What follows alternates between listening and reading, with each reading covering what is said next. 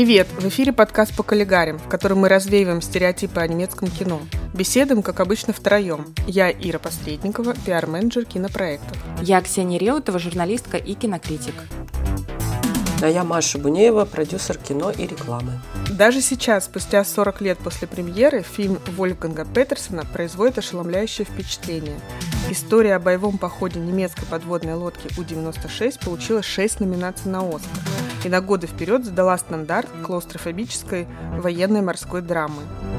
И хотя в распоряжении современных режиссеров есть куда более совершенная техника, ни одной другой картине того же жанра не удалось приблизиться к фильму Петерсона ни по масштабу, ни по накалу эмоций в кадре, ни по визуальному совершенству. В сегодняшнем выпуске разбираем подводную лодку на винтике. Подкаст записывается при поддержке компании Джоман Films. Ну что, поехали?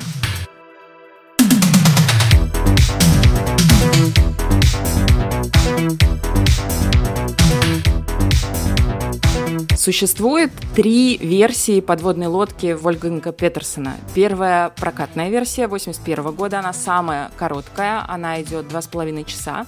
Есть телевизионный мини-сериал на 5 часов и есть режиссерская версия на 3,5 часа. Все эти версии были сделаны на основе одного и того же изначально отснятого материала. Я к этому подкасту пересматривала режиссерскую версию. Лично мне она кажется канонической, и любому зрителю я бы советовала смотреть ее, потому что первая прокатная версия, она слишком короткая, версия на 5 часов работает уже немного по другим законам, она работает по законам сериала, вот 3,5 часа — это самое то. Также существует новейший немецкий сериал с таким же названием «Das Boot», «Подводная лодка». Он начал выходить в 2018 году. Мы о нем обязательно в этом выпуске скажем пару слов. Но, пожалуйста, не путайте его с оригинальным фильмом начала 80-х. Это разные проекты, они рассказывают о совершенно разных персонажах.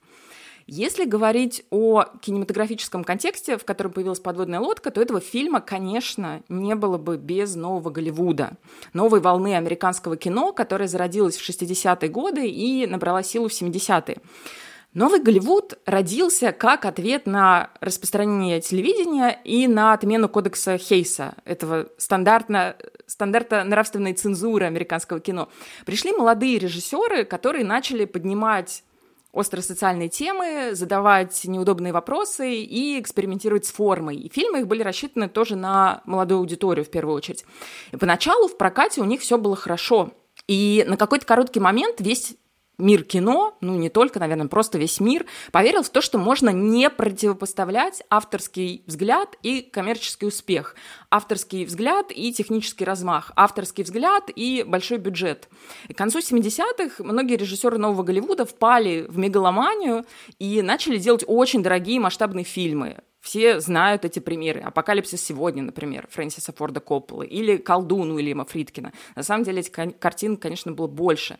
И для продюсера каждый такой фильм становился катастрофой. И в итоге это привело к смерти нового Голливуда. Параллельно э, шла смена кинематографического ландшафта, появились блокбастеры – высокобюджетные фильмы, в которых зрелищность уже превалировала над авторским высказыванием. В 1975 году выходят «Челюсти», в 1977 году вышли «Звездные войны», ну и так далее. И «Подводная лодка» — это попытка западно-германского кино снять фильм по рецепту нового Голливуда, совместить серьезный и неудобный для зрителя материал с авторским видением и с большим бюджетом.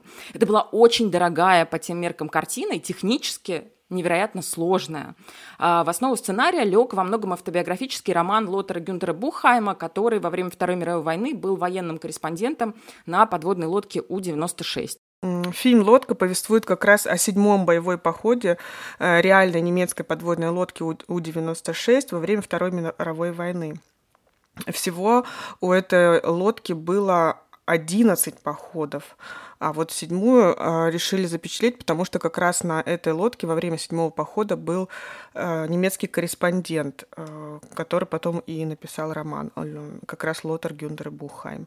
И с его слов, с его видения был снят фильм. Но вообще есть разные версии о том, что там он много что и преувеличил, и много что, много где высказал свои какие-то видения. То есть не все было так, как он написал. Ну, это все-таки художественное произведение, правильно? Это же книга художественная. И книга художественная, Чтобы... да. И... да. и фильм художественный. Все, всем можно простить неточность. Ну да. Ну, интересно, что для меня вот что было интересно, я узнала, что как раз лейтенанта Вернера, этого корреспондента, играет Хербер Грёнемайер.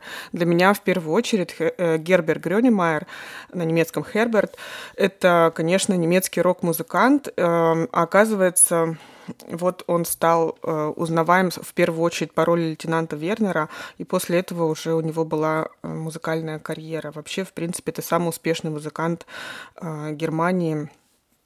И он известен. И мне вот, я смотрела, когда узнала, что его играет э, Вернера Гербер Грёнемайер, сразу вспомнила его песню «Дерменш» «Человек». И так и она у меня до сих пор в голове, эта песня «Человек должен оставаться человеком». Ну, вообще, наличие корреспондента, оно очень э, здорово на руку сценарию фильма, потому что это новый человек э, на борту подводной лодки. И очень многие вещи ему показывают впервые. И мы, зрители, наблюдаем за всем его глазами, то есть тоже за глазами человека, который впервые видит весь этот мир. И часто какие-то очевидные явно вещи, которые были бы очевидны для людей, которые там находятся, их объясняют этому военному корреспонденту. То есть сценарно это просто вот идеальный ход. Ну, он наш проводник. Он наш проводник, да, да, да совершенно да. верно. Он наш Вергилий в этом, в этом темном э, аду. Аду, да, да, абсолютно. Это, это, знаете, сразу вспомнила, как у нас мы говорили про фильм «Белая лента», и вот мы говорили про роль учителя, который тоже нам рассказывает, и тут вот нам рассказывает корреспондент, и мы еще, когда я смотрела, я вспоминала цитату, которую мы говорили про, э, в выпуске про фильм «Белая лента», что смотреть этот фильм — это тяжелая работа. Вот для меня смотреть угу. этот фильм было очень тяжело, и я посмотрела его не сразу, за один раз. Я его смотрела прям как сериал, э, мысленно угу. разбив на части, хотя я смотрела режиссерскую версию полностью, которая идет без, э, без, разби... ну, без, без того, чтобы ее разбили, разделили это тяжелая работа. Вот предстоит всем, если кто-то захочет смотреть э, режиссерскую версию. Ну, это не легкий действительно фильм, но я лично на протяжении жизни постоянно к нему возвращаюсь. Я первый раз посмотрела режиссерскую версию, когда ее показывали по Первому каналу в конце 90-х. То есть я была подростком в то время. На меня это произвело грандиозное впечатление, несмотря на то, что был маленький экран. Потом я пересмотрела этот фильм уже во взрослом возрасте. Разовые показы делала компания «Иное кино». Спасибо им огромное. Тогда еще разовые показы в России были возможны. И это надо было видеть этот показ, то есть это было в Петербурге, был полный зал, и люди не дышали просто в самые ключевые сцены. Я прямо чувствовала, как у моих соседей спирал дыхание. Этот фильм до сих пор, на мой взгляд, производит такое же впечатление. Я очень люблю его первые эпизоды. Вроде как самые яркие его эпизоды — это те, которые разворачиваются на борту подводной лодки. Но я очень люблю начало этого фильма. Это еще сцены на берегу. Это такой пролог, когда экипаж собирается в рейс. И там нам показывают жуткую пьянку. И в этой сцене также появляется один из моих любимых героев фильма, хотя у него там совсем крохотная роль. Это капитан-лейтенант э, в исполнении Отто Зандера, а Отто Зандер — это ангел Кассиэль, вообще это второй ангел из «Неба над Берлином» Вима Вендерса, и вообще знаменитый немецкий актер, которого называли «Голос», за его красивый голос. Он в фильме «Подводная лодка» произносит очень двусмысленную речь о фюрере. И первая часть очень там странная. просто такая оскорбительная, а потом он делает паузу, оглядывает зал — и, и все сводит к шутке. И вот почему он сводит все к шутке? Потому что он понимает, что аудитория его, которая вот его слушает в этот момент, она еще не готова к принятию правды. И вообще вся эта сцена с пьянкой, она лично для меня работает еще как метафора. Все эти молодые парни совершенно опьянены войной. Точнее, тем образом войны, который у них в головах существует. И фильм дальше покажет нам, что к реальности этот образ вообще не имеет никакого отношения. А персонаж Зандера, он недаром там самый пьяный, и заканчивается его линия тем, что он блюет в туалете. Вот он уже в курсе, он уже перепил этой войны за э, десятерых. Один из главных персонажей, для меня он самый главный, это, конечно, капитан. И у него есть прототип, это Генрих Лемон Виленброк. Он немецкий офицер-подводник э, времен Второй мировой войны. И он э, даже, из, и даже известно, что он присутствовал на съемках этого фильма. Он был консультантом. И, да, и он консультировал. Он консультировал во время съемок фильм. И удивительно, что вообще в фильме не произносится его имя, его всегда называют Де Альте, старик. И выясняется тоже, что вообще-то возраст э, там немножко не соответствует возрасту актеров. Например, э, ему 30, и он считается самый взрослый.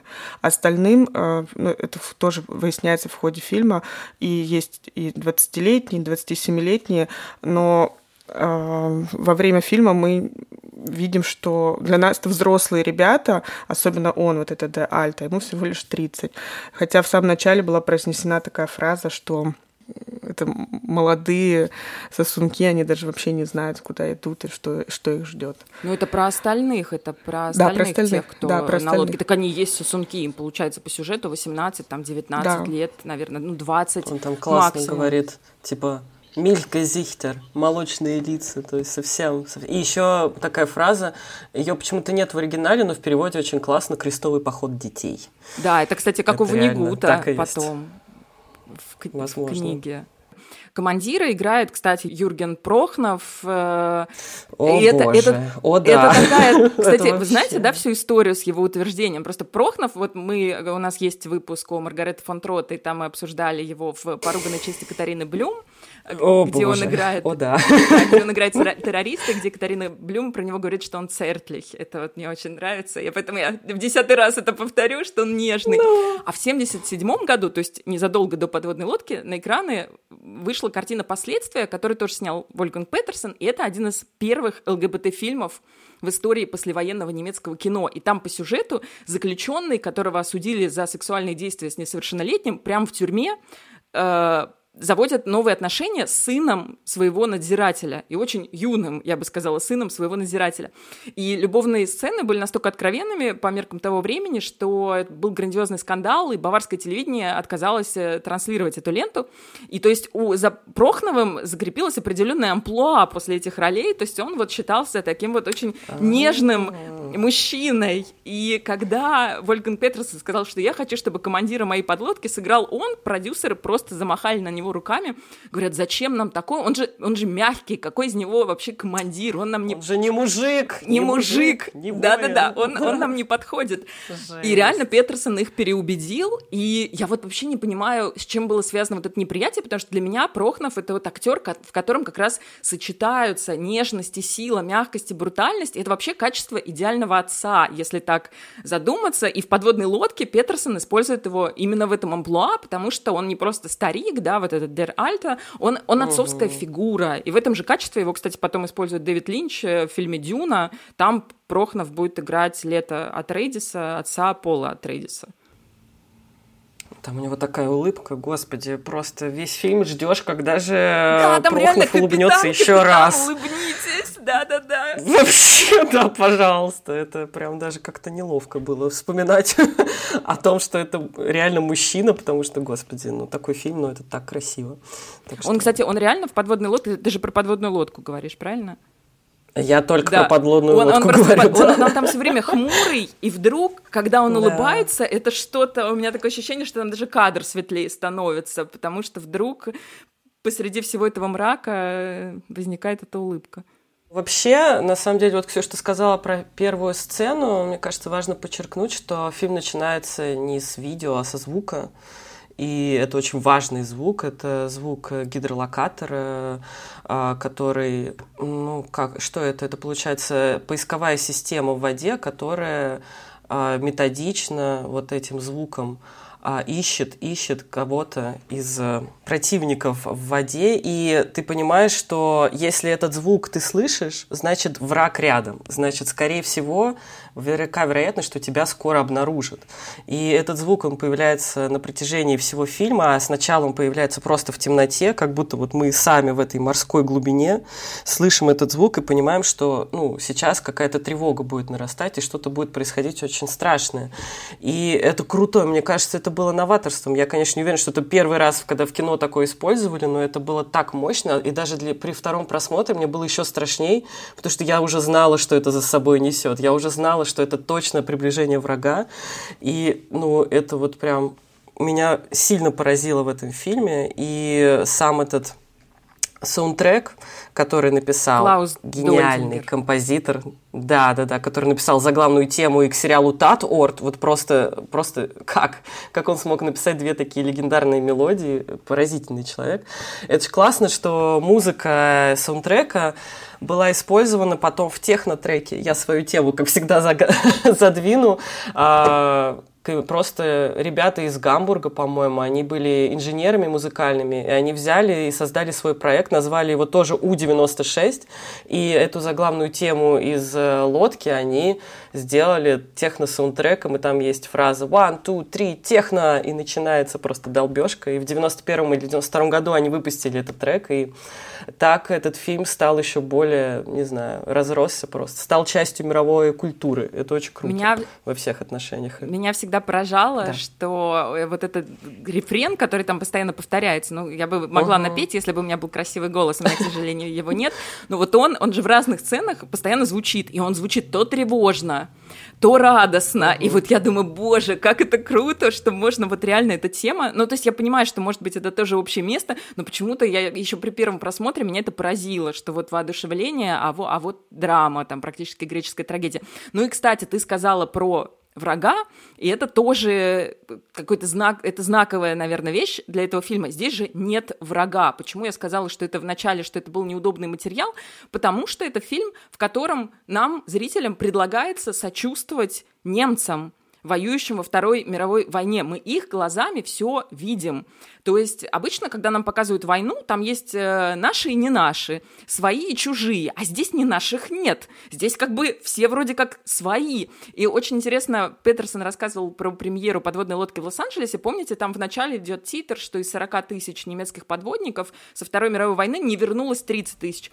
И на премьере угу. в Лос-Анджелесе люди зааплодировали на этом титре. Да, да. Ну, правильно, да, они да, же американцы. Да. Ну, э, отлично, угу. вот их 30 тысяч не вернулось, так е, это наша победа. А в конце эти люди снова аплодировали, но они аплодировали уже, ну, не то, что я не думаю, что они аплодировали прям героям фильма, но они аплодировали именно тому, как это можно показать. То есть они увидели, ну, наконец-то, вот в этих героях тоже каких-то живых э, людей. То есть ну вот это, это очень, наверное, непривычно, когда нет врага. Там присутствует, правда, сцена, в которой подбитый танкер, и мы видим маленькие фигурки людей, которые горят и ныряют в воду, а потом с криками «help» плывут к этой э, немецкой подлодке, но это, естественно, не персонажи в полноценном смысле этого слова, да, это просто какие-то, ну, все равно они статисты, и тут нам важнее то, как реагируют на это герои фильма, а там э, командир говорит, ну почему они их не эвакуировали, а кто-то там просто начинает рыдать, глядя на, на эту сцену. Да. Ну да, потому что подводникам, я думаю, сложно представить, что они могут оставить других подводников умирать в воде, потому что это одна из самых страшных смертей, но тем не менее они не могут себе позволить взять их. Очень, очень страшный момент, да. Ну для меня это была самая страшная, сильная сцена, потому что, э, ну там прям видно, как огонь поглощает, и вот эти смена кадров, огонь, э, э, как они смотрят, огонь, как они смотрят, принятие решения, он говорит, мы не берем с собой пленных, и показывает, как корабль удаляется от горящей летящего другого корабля. Для меня это было самая такая напряженная. Ну, я тоже понимала, ну, них... когда там плакали. я бы тоже плакала. Да. У них не было просто места еще. Типа на таких лодках в мирное время я читала 24 человека, в военное время 48 людей помещалось, ну, то есть дальше уже некуда.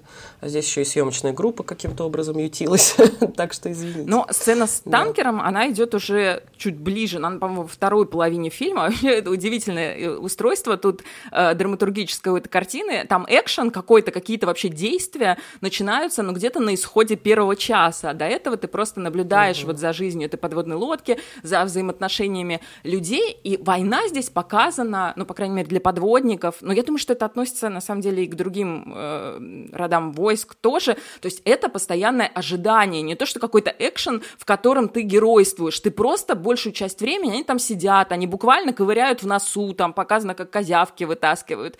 Они разгадывают кроссфорды, они слушают музыку, они потеют. Там физическое это ощущение спертого воздуха, оно передается через экран, и ты видишь, и у них вот эти мокрые лбы, стекающий пот по майке, лайком. И вот ты лежишь или сидишь, или работаешь, потеешь, и ждешь, постоянно чего-то ждешь. А случай проявить геройство, он все не предоставляется и не предоставляется. Ну да, я тоже вот смотрела и поняла, что это какая-то война, как бы не война действия, а война уже, по сути, психологическая. То есть кто не сойдет с ума к концу, потому что они сходят стремительно. Ну, это не показано. И опять же, это вот видно, что это не американский фильм, там нет вот этого... Я вот, знаете, когда смотрела, когда у них начали бороды расти уже в какой-то момент, там, третья, да, пошла неделя, я думаю, вот в американском фильме наверняка был бы какой-нибудь титр. Прошло две недели, троеточие. А здесь все это так визуально показано, и они действительно не сходят с ума, как вот в каком-то очень показательном смысле, но ты прям чувствуешь, что ну, прям больно. Но мне еще очень нравилось, как постоянно показывают их еду, как показывают, что они, я не знаю, ну, мне кажется, это как-то связано, что они все равно жадные до жизни, они постоянно едят, едят с интересом, с аппетитом, что они едят, как они постоянно едят эти лимоны, чтобы не заболеть цингой. Просто все эти детали, они такие какие-то человечные на самом деле, как у них там бананы развешенные, булки, вот эти вот окорочка по всему, э, по всей длине этой лодки, просто потому что им, ну, я не знаю, надо как-то жить, и все это все равно наполнено жизнью, как ни странно, вся эта лодка, она, тем не менее, постоянно живет, ну, как, как маленький организм, как маленькое общество. И этим, этим также сбивается героический пафос, как мне кажется. У них там, кстати, после угу. Испании бананы висят, это же бананы, и какие-то да, то ли да, ананасы, да, да, то ли еще какие-то фрукты. Еще там есть интересный момент, да. когда их атакует эсминец, и это прям очень напряженная сцена, вдруг там темнота, и вдруг э, луч света выхватывает одного из персонажей, и он писает в железную баночку. Вот это просто, ну, я не, опять же, возвращаясь к американскому кино, не могу себе такого представить э, в американском фильме, таких деталей. Ну, это круто, что в этом фильме, кстати, реально есть место юмору. Там вот прям буквально несколько штрихов, но я прям хохотнула несколько раз. Когда показывали вот этого нашего любимого героя, наверное, Йо, Йоханнеса, да? Йохан. Который работает в... Йохан, да, в машинном отделении. Он, очевидно, он относится к, со, ко всем этим э, поршням как живым. И он подходит и такой э, достает из-за пазухи трубку и начинает прислушиваться, а не барахлит ли кто-то, не фальшивит ли кто-то. Он как будто управляет оркестром. И это так смотрится ну, смешно. Я смеялась на этом моменте. Мне кажется, это для этого и было задумано, как вот есть место какое-то человеческой, человеческому проявлению. И когда они песни поют, кстати, песни, которые любит капитан, это какая-то французская, Заметим, да, что там не звучат немецкие песни, а звучат французские да, и английские да, песни. И английский это удивительно. Причем в э, исполнении, по-моему, чуть ли не ансамбля Красной Армии, как ни странно. Или хора Александрова. Да, да, да, да, да, да, да. Это странно. Ну и вообще, мне кажется, вот это э, есть же там монолог капитана, который слушает постоянно то ли радио, то ли новости, и так же, как и Томпсон, вот этот вот пьяный морской волк на вечеринке в самом начале фильма, он тоже начинает говорить, типа, да будьте вы все уже прокляты просто. Мы уже не можем здесь сидеть, и вы нас просто посылаете непонятно куда уже ну, он тоже говорит эту фразу, потому что он тоже на изломе, и они не знают просто, чего они ждут. Просто ждут смерти каждый день. Но это невыносимо. Там хорошие mm. вообще моменты с официальными речами, когда они слушают официальные uh-huh. речи и начинают им возражать. И там, например, э, про Черчилля они обсуждают, и э, тоже, по-моему, командир говорит, что его обзывают постоянно алкоголик, он там паралитик. Ну, но за этими угу. словами для, для паралитика он, в общем, неплохо воюет. И вот эта пропаганда, которая совершенно, опять же, не соответствует э, реальности. То, как тебе это преподносят, э, не, не хочется говорить средства массовой информации, ме, пропагандистские медиа, как мы бы сейчас сказали, и, и то, как вот с чем ты сталкиваешься, когда ты оказываешься на подводной лодке, это совсем разные вещи. Угу, угу. Я еще когда смотрела, вспоминала наш предыдущий с вами выпуск, как ни странно, «Достучаться до небес», просто насколько по-разному показана мужественность и насколько она бывает разная. То есть в прошлый раз мы говорили о том, насколько сейчас э, странно смотрится немного кринжово фильм из 90-х, когда мужики – это такие мужики с женщинами с грудью, и больше никак они с ними не взаимодействуют. А здесь совсем другая мужественность. Они такие ну, типа, они вообще не герои. Героизм это не то, э, не та категория, которую сюда надо, э, мне кажется, применять, но они вот реально настоящие мужчины. Они такие сильные в хорошем смысле, и они такие изломленные в каком-то таком смысле. Я не знаю, как сказать, поддержите меня. Ну да, мне нравится, это просто командир их называет все время, он говорит manner. Ну, вот именно, типа, мужчины, он к ним да, обращается. Да, да, да, да, и да, это... Да. Но он их поддерживает. Гуты он говорит, у нас тут команда очень хорошая, Гуты боится, что они погибнут. Ну, как бы здесь совсем другая поддержка, да. Ну, и ситуация другая, очевидно. Но все равно вот просто насколько по-разному можно мужчин показывать на экране. Ну, вот и вот мужская так. поддержка, она действительно там проглядывается, когда э, хотели инженера э, заменить на другого, но, к сожалению, этого не произошло, и что с ним э, вместе с корабля должен сойти корреспондент, а потом корреспондент понимает, что есть оказия, что есть возможность, он подходит к парню, который на протяжении вообще всей службы пишет письма, у него уже такая вот стопка огромная, большая. Он говорит, вот есть возможность, давай отправлю. А потом, как он сообщает о том, что этой возможности нет, потому что замена не произойдет.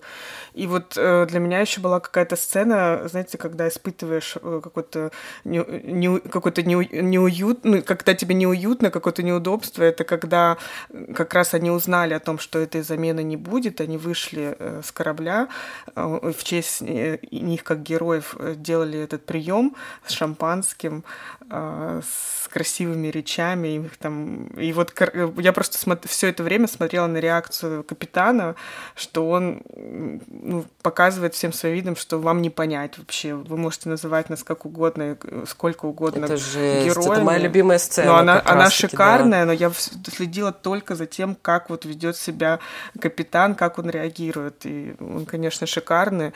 И, и, и все время парни, вот трое парней следили за тем, а как он отреагирует, а что он будет делать, начнет он пить шампанское. И я все время думала, что он сейчас вот прям выйдет из себя, разозлится. Плеснет им в рожу да, просто да, я была уверена. Да, да, да. И они еще такие, да, а, сцена... они еще такие неудобные вопросы задают, что, мол, сколько Ужасно. вражеских, значит, кораблей вы подбили. И, ну вот тоже, тут ты вот понимаешь, это... что человек, который... Разные виды мужчин, да, маскулинности, да, да. они такие, мы герои, сейчас, как, сколько вы их подбили, давайте посчитаем. А они люди, которые живут в этом, и они вообще не, это вообще не, не предмет гордости, сколько ты убил. Выжить уже как бы круто, а гордиться тем, что ты кого-то убил, ну, типа, это, это вообще это неуместно. И это вот разные виды да, ведения войны. И эти люди, которых они встречают где-то в порту в Испании, получается, да, они такие чистые, они в пиджачках, они говорят «Хайль Гитлер», и когда заходит эта грязная арава с подводной лодки, во-первых, смешной момент, как за капитана принимают его чистенького ассистента, который единственный из всех, кто до сих пор носит э, ну, официальную форму и бреется. И они такие, капитан. А капитан рядом стоит и, это, и дуется. Прям видно было, что он надулся, что его не признали. Ну, хотя, потому что он заросший в подтяжках, там вообще даже не подумаешь. Вот. И потом как они... И они же не говорят «Хайль Гитлер», они вообще ничего не говорят. Они, им говорят «Хайль Гитлер», они просто молча, сурово, как бы, да-да, здрасте, здрасте, потому что им вообще этот «Хайль Гитлер» вообще уже не сдался. Они просто видят, как это работает, и они не хотят за это ну, бороться. Кстати, вот эта фигура первого Вахтинова, которого, у которого прозвище «Мексиканец», потому что он из Мексики аж да. приехал такой идейный, и в начале фильма он такой весь из себя идейный нацист. Вы заметили, вот он, да, в этой сцене, где они в Испании, он самый чистенький из всех, а в финале он сидит почти в той же, а может быть даже в той же самой кофте, да. что и капитан. То есть он окончательно становится угу. одним из них. Вот это прям костюмная штука, я ее заметила только при нынешнем третьем уже или каком-то пятом просмотре. Да, да. И бриться перестал, в общем, он тоже стал, ну, как бы, жи- реальная жизнь его все-таки сломила его идеализм, слава И насколько разные герои, здесь вообще очень много героев, и у каждый очень здорово прорисован драматургически. Там есть линия молодого человека, у которого э, беременная девушка-француженка, да, есть вот эта линия второго Вахтинова, такого рыжего весельчака, есть замечательный, э, а кто он, радист, акустик, который вот слушает. Я его про О, себя да. называю слухач, конечно, О, это да. не имеет отношения, наверное. Э, он акустик, и он же судовой врач. И тоже вот то, как он себя ведет, там то, как вот он напряженно во все это слушается. То есть это совершенно разные, опять же, мужские типажи, и никакой из этих мужских типажей, включая вот этого идейного нациста, не приспособлен для войны. Каким он себя чувствует потерянным перед ее лицом, и как каждый из них в какой-то момент понимает абсолютную бессмысленность вообще всего происходящего. И не героизм, а антигероизм на корабле есть немецкий корреспондент, и есть сцена, когда немецкий корреспондент выходит э, фотографировать на поверхности, когда лодка не, не внизу, а на поверхности воды. И там есть сцена, когда в него кидают э, полотенце, да, что-то грязное, грязную тряпку в него кидают. И вот э, автор книги говорит, что вообще-то это неуместно. Он был против этой сцены, он говорит, что... Ну, это странно, что... да. Это еще трибунал, мне да, кажется. вот он так говорит, что вообще еще в фильме эта сцена оказалась безнаказанной, и все как-то промолчали. И когда призвали к ответу, кто это сделал, никто не признался. А автор возмущен, говорит, такого никогда не, не может произойти, не могло бы произойти, и это вообще-то должно было быть наказано, если бы оно имело место быть. Ну, так что вот тут можно сказать, что Бухайм вообще был, мягко говоря, не в восторге от этого фильма, считал, что фильм не передает то, что он хотел передать в книге. Вообще надо сказать, что немцам фильм показался слишком героическим, э, но это то, что постоянно происходит с немецкими картинами в Германии, то есть мы в нашем выпуске про бункер рассказывали, как неоднозначно на самом деле был э, воспринят бункер, когда он только появился. То есть э, в немецком кино авторы, ну и критики, и обычные зрители, они все время боятся какой-то героизации нацизма и стараются ее избегать. И даже если они видят хоть какую-то ее тень, вот, они сразу, значит, начинают об этом писать, что в принципе хорошо. Мне кажется, что в любом случае, ну, такая критика, она ну, ни, никому не мешает. Это все равно свидетельство того, что в обществе идет какой-то постоянный процесс осмысления и, и, и постоянно оглядка вот, на то, что они повторяем ли мы вообще э, то, то, то что было тогда, да, не, не э, возводим ли мы снова там этих героев на пьедестал.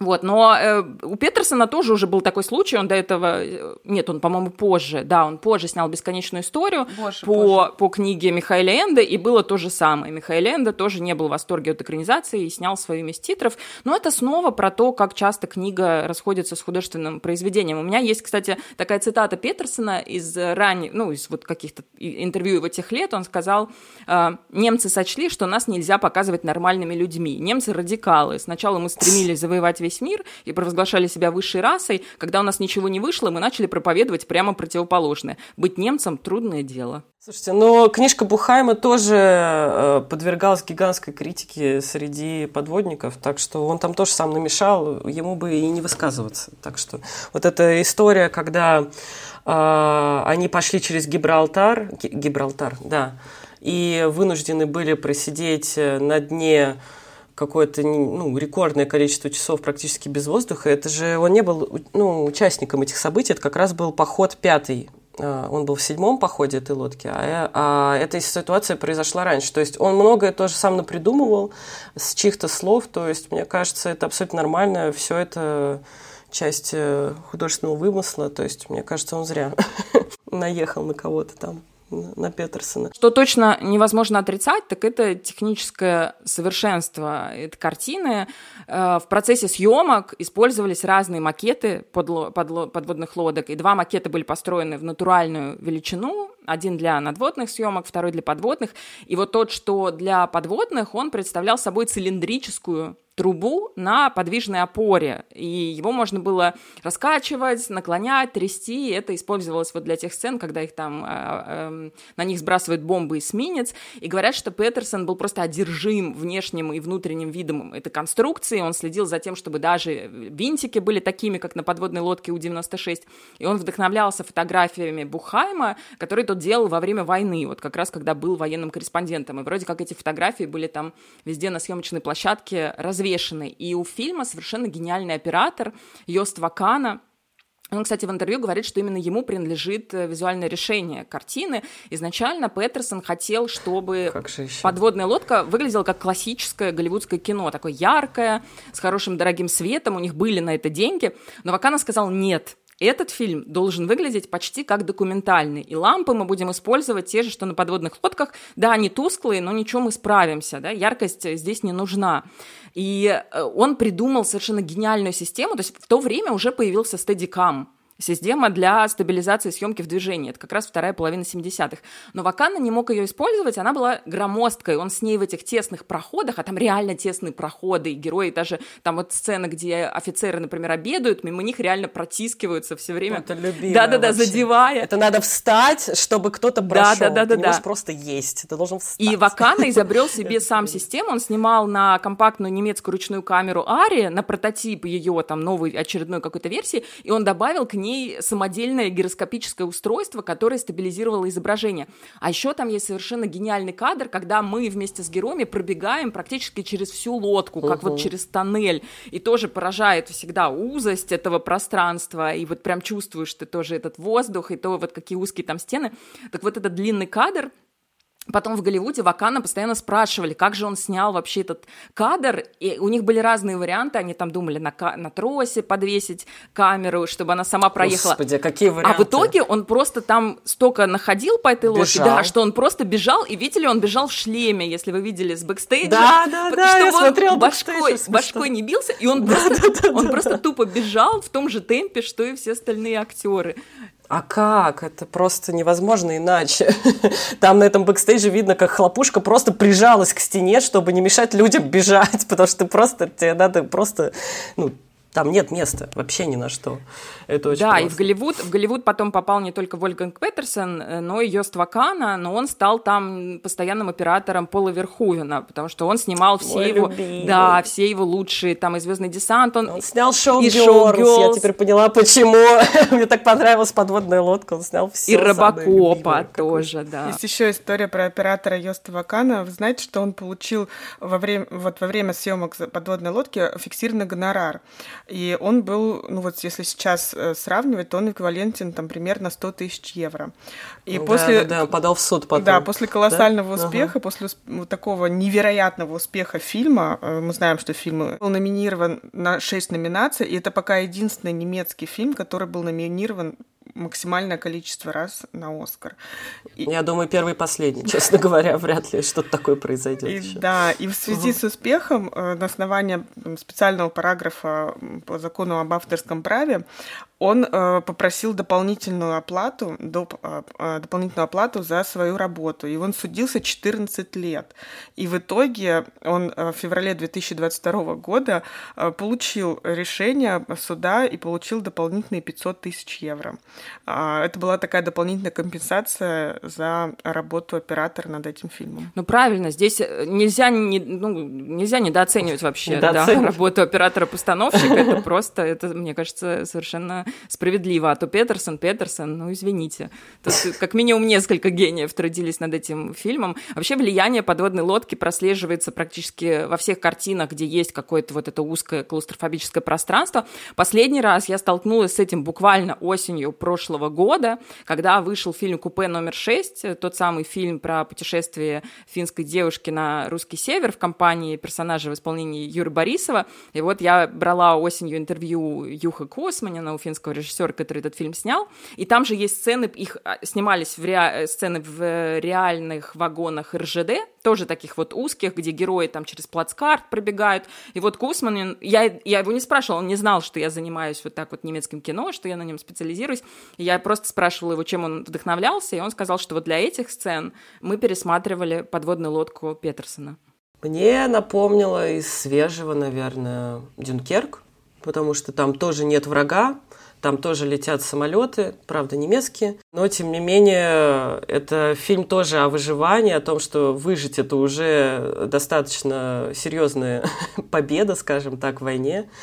И враг там тоже практически невидимый. Мне кажется, Нолан как бы смотрел очень внимательно лодку. И вообще, когда я пересматривала и опять же лодку, я поняла, наверное, это не новость для мира, но было большой новостью для меня, что фильмы про космос и фильмы про подводные лодки, они строятся по одним и тем же принципам.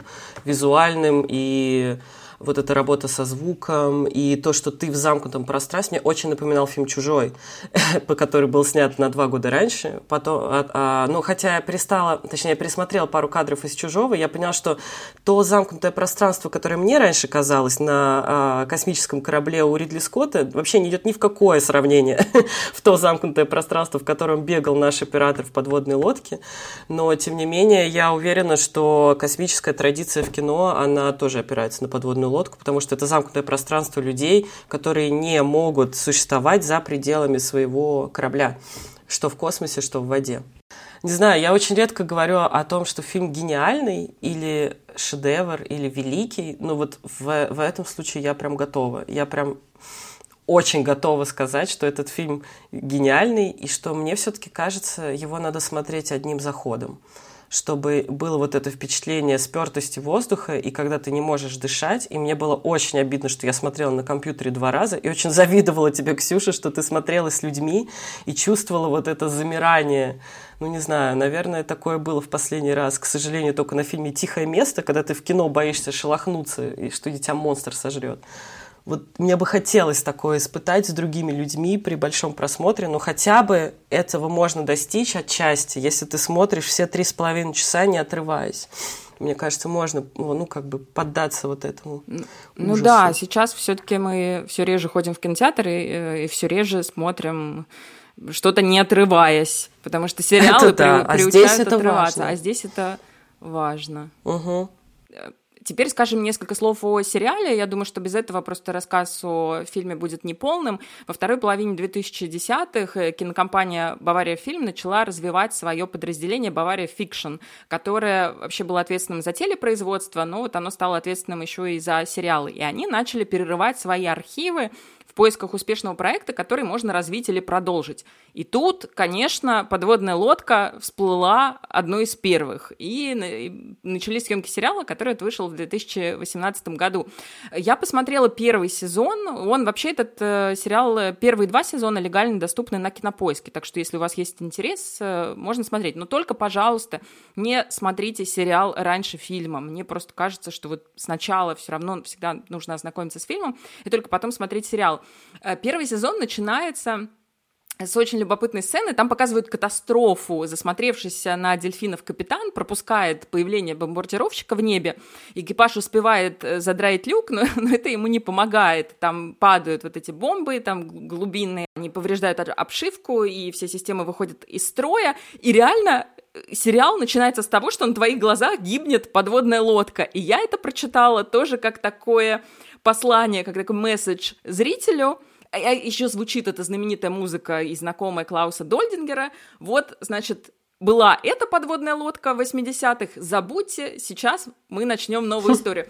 И дальше начинается совершенно новая история. То есть сериал очень очень формально связан с фильмом. Его события начинаются осенью 1942 года, и там повествование очень сильно расширяется. То есть у Петерсона, например, не было среди главных героев женщин. Ну, понятно, какие женщины на военной подводной лодке. Здесь в сериале все появляется, здесь показывают берег, здесь уже показывают всяких иностранцев, там играют иностранные звезды. Э, и вообще вот по поводу женщин, там главные герои, ну, одни из главных героев, это брат и сестра, и брат идет э, служить на лодку радистом, и он туда в последний момент буквально в команду попадает, а сестра остается, естественно, на берегу, и она там знакомится с членами местной ячейки сопротивления, заводит дружбу с французской медсестрой, еще там есть хитрый гестаповец, потому что теперь там интриги гестапо, причем его играет, наверное, главная звезда этого сериала Том Влашиха, которого, наверное, многие зрители помнят по роли Якина Хагара в сериале «Игра престолов», он там от третьего лица говорил. Э, вот. Ну, в целом, сериал, правда, очень симпатичный. У него довольно высокие оценки на MDB. Вышло уже три сезона. Сейчас он продлен на четвертый, и в июне э, вот нашего 2022 года эти съемки стартовали. То есть, я так понимаю, Бавария Фикшн будет выжимать из этой истории вот все, что только она может выжить. Но есть очень большая разница вот фильм «Подводная лодка» — это фильм детей тех людей, которые действительно служили на этой подводной лодке. То есть Петерсон и Прохнов — это люди 41-го года рождения, то есть это буквально uh-huh, дети войны. Uh-huh. Они рассказывают условно о своих отцах, ну не буквально, я не знаю, кто у них там были отцы, но вот условно о своих отцах. И ты чувствуешь эту связь, вот эта связь времен, она еще не порвалась, но это так же, как ну, некоторые наши фильмы ты смотришь, и ты понимаешь, что это люди, которые видели эти события, либо это дети тех людей, которые видели события. А вот когда ты смотришь сериал «Подводная лодка», ты понимаешь, что эта связь уже разорвана, что точно так же, используя те же самые, то же самое изображение, те же технические средства, такую же примерно актерскую игру, вот они могли бы снять и про наполеоновские войны, и про Первую мировую войну, и про, я не знаю, там сериал «Варвары», про битву в, Тев в Тевтобурском лесу, то есть вот вот любое вообще сражение, это вот примерно одна дистанция мысленно для создателей. Ну вот И для меня это убирает, ну, не говоря уже о том, что сериал просто технически не настолько интересен. Вот, вот удивительно, да, сейчас у людей есть все, там, CGI, там, любые спецэффекты, и ты все равно не можешь добиться такой же глубины эмоций, какой добился вообще Петерсон. Ну, слушай, искусство рождается в ограничениях. Это известный факт, и неудивительно, что, да, сериал не ставит себе просто такую задачу. Кстати, отец Петерсона был морским офицером. А, точно. Так, и он же вырос в Гамбурге, точно, точно. И он говорил, что угу, вот вода, вода его угу. всегда сопровождала, да. Но вот все равно вот та подводная лодка, она как-то, она соединяет время, а вот сериал, он уже разносит вот нас по разным вселенным. Это какие-то очень отдаленные от нас герой. Ну, он ставит другую задачу, мне да, кажется. Да, этот вот сериал, он относится к тому, как немцы показывают то, что я называю прошлое за витриной. Оно вот такое аккуратненькое, такое вот отутюженное, да, оно не задает никаких вопросов настоящему, то есть, ну, это вот когда-то было, но, значит, не с нами. Ну, точнее, с нами, но с нами далекими, там, с нашими какими-то праправ, дедушками угу. уже. Ну да, и коммерческая история, чтобы смотрели. Да, да. Мне кажется, этот фильм еще памятник э, инженерной мощи Германии, потому что, когда я смотрел в первый раз, я не знала, чем будет, ну, чем каждый поворотный пункт будет заканчиваться. И когда инженеры, будучи на дне, ремонтировали эту лодку минимум 15 часов, и отремонтировали ее, и она начала всплывать, я думаю, елы-палы, да как же это возможно? Эту лодку спроектировали год назад впервые. Ее бомбят так, ее бомбят сяк, она уже на дне. Ее смогли отремонтировать, заменив несколько деталей и она снова на, на ходу. Это просто, это как? Как это, это... Ну, я была, честно, вот сильно впечатлена тем, как немцы умеют строить и, умеют делать вот эти все механические вещи, но до сих пор, собственно. И еще это, и еще это о любви к этим всем вещам, к этим винтикам, к этим моторам, вот ко всему этому, ты прям чувствуешь, когда, да, когда герои на них смотрят, они смотрят на них не просто как на какие-то технические предметы, они прям вот, ну это, мы вспоминали про это, кстати, во многих наших выпусках, немцы и в кино, и в литературе часто оживляют вообще вещи, и в том числе технику. Mm-hmm. Это какая-то такая характерная штука. Вольганг Петерсон после э, «Лодки» снял еще «Бесконечную историю», а потом отправился в Голливуд. Э, тоже, наверное, надо об этом упомянуть. И вот, вот Дальше, с середины 80-х, он уже там снимал американское кино и снимал фильмы катастрофы. За ним закрепилась э, амплуа режиссера, который отлично справляется с катастрофами. Ну, или, или у него есть еще фильм Троя, хотя это тоже хроника. Троя, это тоже хроника да, катастрофы. То есть он круто, снял да. Э, фильм э, самолет президента из таких известных Идеальный шторм, вот Троя, Посейдон. Ну, в последние угу. годы он ничего не снимает. Он там в шестнадцатом году снял такую довольно дурацкую немецкую комедию Четверо против банка. Я ее смотрела, мне она совершенно не понравилась. Но вообще удивительно, что он после. Вот он снял э, лодку и бесконечную историю. Это два до сих пор его главных шедевра. И в Голливуде он на самом деле не снял ну вот ничего близкого. То есть он такой делал нормальное жанровое кино, но не, я не могу назвать это кино гениальным. Даже поп Брэда Питта в трое. Я, прости, Брэд Питт. Ну подожди, подожди. Это классика. Будем говорить, что трое это все-таки классика. Ну, Для меня это, это классика, фильм. но ты назовешь его шедевром. Я вот как-то нет все равно. Ну, невоз... Наверное, нет. Невоз... Кстати, а, к вопросу о мужественности разных типажей. А мне послышалось, или да, ты сказала попа Брэда Питта? Ну, я так и сказала, потому что самый а. знаменитый а. кадр из строя. Все хорошо. О, да. Мне не послышалось. О, да. И не привиделось. Да, пересмотрите трое. Только на своей родной земле он смог снять шедевр, конечно, потому что это была его кровная история. Мне кажется, это логично. Вспомните, мы когда говорили про жизнь других, э, снимайте, э, снимает угу. хорошо и здорово и классно тот, кто вообще понимает, о чем речь, снимает свое. Если снимаешь свое, то ты, у тебя получается. Э, и это нравится. Если ты снимаешь о других, то это другая история. Uh-huh, uh-huh, ну, uh-huh. не знаю, насколько тут э, есть режиссеры, которые эмигрировали в Америку, снимали о другом, и, и, и все равно у них были гениальные произведения. Просто это говорит нам о том, что нет никакой формулы гениального произведения. То есть э, это далеко не всегда зависит от личности автора, это всегда какое-то совпадение э, авторского мастерства, вообще точки в какой-то вре- на временной шкале, на которой ты находишься, времени, да, да, времени, эпохи и какой-то технического развития. И вообще невозможно это предугадать угадать. Но такие фильмы нельзя пропускать. Если вдруг вы не видели подводную лодку, срочно, пожалуйста, исправляйте этот пробел, потому что это один из величайших фильмов 20 века. Не немецких фильмов 20 века, а просто величайших Абсолютно. фильмов 20 века. Да, и все фильмы, которые вы будете смотреть после про войну, скорее всего, будут иметь отсылки к этому фильму. Я повторюсь, гениально. Редко говорю, сейчас скажу. В Германии есть Вернер Херцог и есть фильм «Подводная лодка». Это гениальные произведения. Вот гениальный феномен. Я повторю, что если кто-то решится отправиться э, на просмотр этого фильма, будет не просто, нелегко, но посмотреть стоит. Это того стоит, может быть, даже для того, чтобы не повторялось то, что там показано. В общем, ныряйте вслед за подводной лодкой и слушайте наш подкаст. И выныривайте. Да. Да, главное, вы дышите. Дышите полной грудью, потому что вы можете, в отличие от ребят в этом фильме. Все, пока-пока. Пока. Всем пока. пока.